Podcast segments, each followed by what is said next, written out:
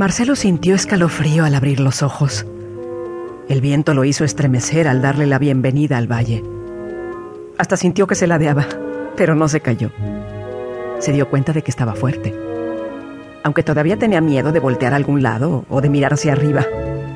Solo parpadeaba y veía hacia el frente, dirigiendo su mirada a través de sus ramas. Se reconocía. ¿Qué soy? Eres un árbol. Se apresuró Romina a contestar emocionada.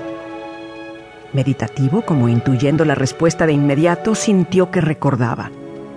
Ah, sí, soy un árbol. ¿Y de qué tipo seré? Eso todavía no te lo puedo decir, muchacho. Ya llegará el momento, repuso Romina, sabiendo que Marcelo no escuchaba su voz, solo sentía la respuesta. Pues no sé qué tipo de árbol soy, pensó Marcelo, aunque quisiera adivinarlo. Supongo que ya llegará el momento de saberlo. Estaba a punto de amanecer. No había color que admirar, porque aún dominaba la oscuridad en el paisaje. Fue una noche llena de sabores nuevos, la que vio Marcelo al abrir sus ojos. Después de que la naturaleza se deleitó una y otra vez en el acto de amor que cada noche vivía lo cual, invariablemente, brindaba al aire de la mañana su energía y su fuerza. A punto de llegar, el sol preparaba su salida detrás de la montaña. Los pajaritos estiraban sus alas y entre bostezo y bostezo cantaban al nuevo día, dándole una ducha de holgorio que sorprendió agradablemente a Marcelo. Las aves salían de sus casas nidos a buscar el desayuno, mientras seguían cantando y cantando para hacer más agradable la labor. Al mismo tiempo, le daban el ejemplo a sus hijos de lo importante que era iniciar el día con entusiasmo, para disfrutarlo completamente.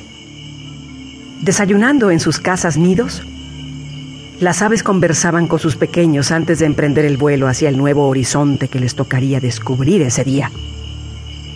Marcelo escuchaba decir a las aves mayores que a cada polluelo le tocaría descubrir su propio horizonte por medio de los caminos que ellos como padres les enseñarían para facilitarles dicha búsqueda. Algún día, hijos, ustedes volarán más lejos de lo que nosotros lograremos llegar. Pueden recorrer nuestros caminos hasta donde sus alas les permitan. Pero cuando sientan la necesidad de aletear hacia otro lado, háganlo y no teman defraudarnos. Peor sería que no encontraran su destino, que se conformaran nada más con lo que nosotros les marcamos. Y continuaron subrayando, mientras Marcelo alzaba su ramita del copete para escuchar mejor. Una ave nació para romper el viento con sus alas, no solo para flotar cómodamente mientras busca comida. El viento es para nosotras un reto mayor que construir un nido y conseguir alimento.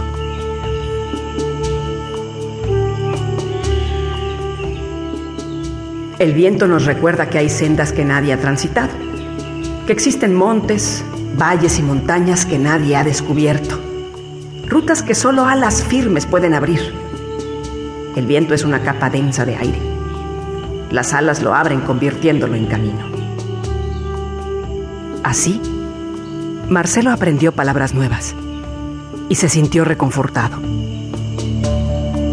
Eso significa aprender, Marcelito, aprender algo de lo que nunca debes cansarte, ¿me escuchaste? Le gritó su raíz Romina. Hoy aprendí algo.